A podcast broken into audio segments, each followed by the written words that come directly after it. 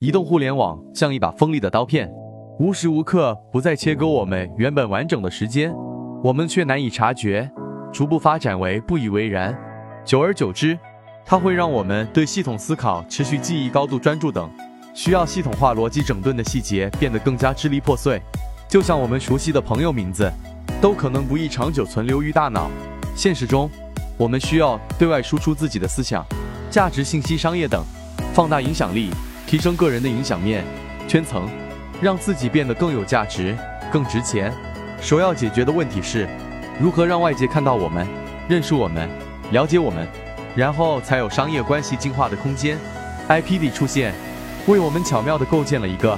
社交与商业有效结合的连接点，可以利用互联网信息洪流，全网触达潜在目标圈层人群，建立私域流量池，打下坚实的基础。为什么说 IP 才是我们每个人的终极名片呢？因为个人 IP 就是个人品牌、个人影响力、个人形象的外在展现。用一句话来阐述，IP 才是我们个人的超级名片，是纸质与电子名片的延伸，甚至是取代。欢迎点赞、评论、转发、